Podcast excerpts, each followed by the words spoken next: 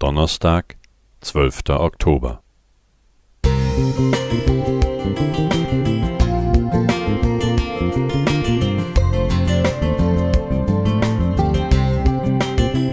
Ein kleiner Lichtblick für den Tag.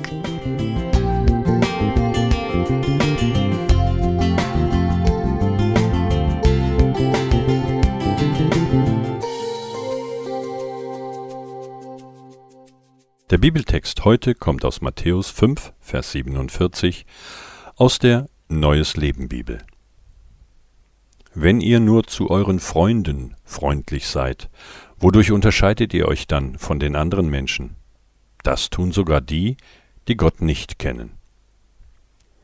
Im Dezember 2021 berichteten zahlreiche kirchliche Medien, dass ein bekannter TV-Prediger aus den USA an Covid-19 verstorben war. Zuvor hatte er in seinen Sendungen vehement gegen Impfungen gepredigt.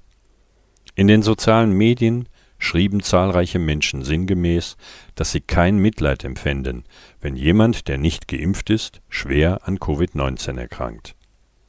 Auch ich habe mich zuweilen bei der Erwartung ertappt, dass ungeimpften ein schwererer Krankheitsverlauf zustößt.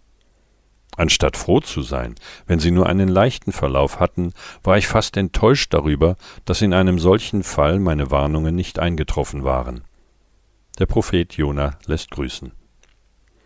Das gesellschaftliche Klima ist rauer geworden.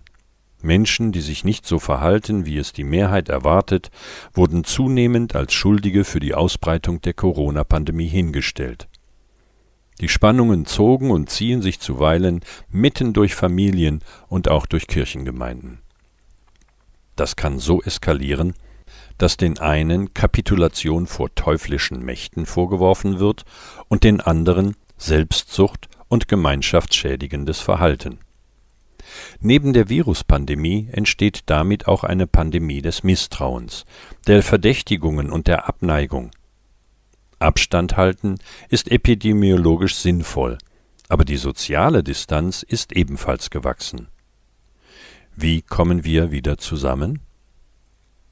Jesus fordert uns auf, ganz bewusst nicht nur auf jene Menschen freundlich zuzugehen, mit denen wir auf einer Wellenlänge sind.